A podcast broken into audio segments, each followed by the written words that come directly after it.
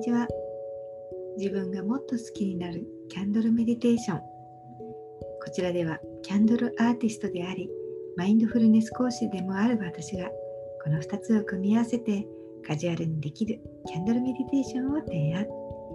キャンドルや瞑想の良さを簡単にお話ししています。この番組はマイクロ谷町プロジェクトに参加している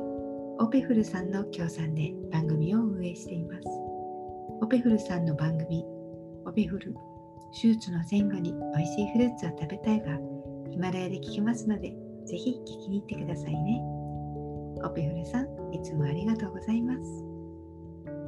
私が感じる瞑想やってよかったことぶっちゃけトークです。ねななんかの参考にもならないかもしれないんですけどね。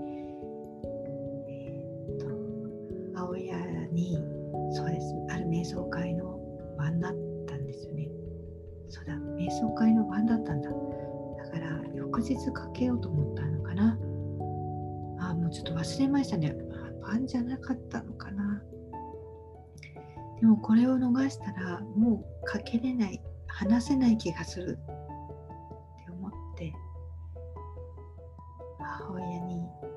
なんとか勇気を振り絞って電話をしました。その日だったか翌日だったか忘れましたがその頃まではね母親と顔を合わせてもしくは喋って電話でね話をしたら5分も経てば喧嘩をするような仲だったんですよね。なので珍しく私が電話をかけてくるのでどうしたの？っていうようなとこから話は始まるんですがどうでもいい話をしてるわけです。恥ずかしくて言えなくてね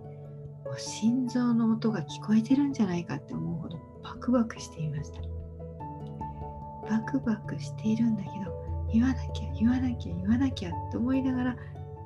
全く違うことが口からは出るんです。この間友達とご飯食べに行ったのが美味しかったとかね。テレビでこんな番組やっててどうのこうのとかどうでもいい話をしてなんかこう二重にいるような私でしたね。常に頭で考えてることと口で言ってる自分が2人存在してるような形で話をしてました。で、まあ、もうこのまんま言えないかもな。話の流れ的な、じゃあね、またねって言って終わるよなっていうところで、急にひる翻してというかね、あのって言って、いやまあ、そんなわけで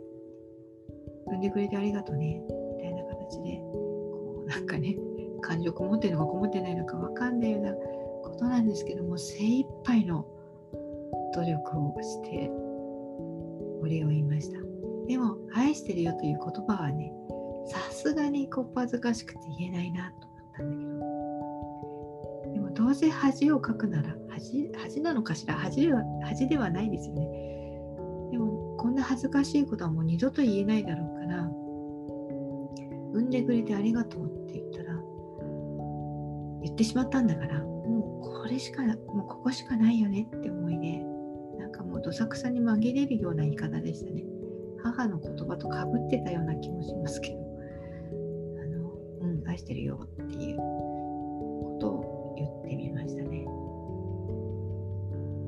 その時の母親の反応産んでくれてありがとうねって言った時はうん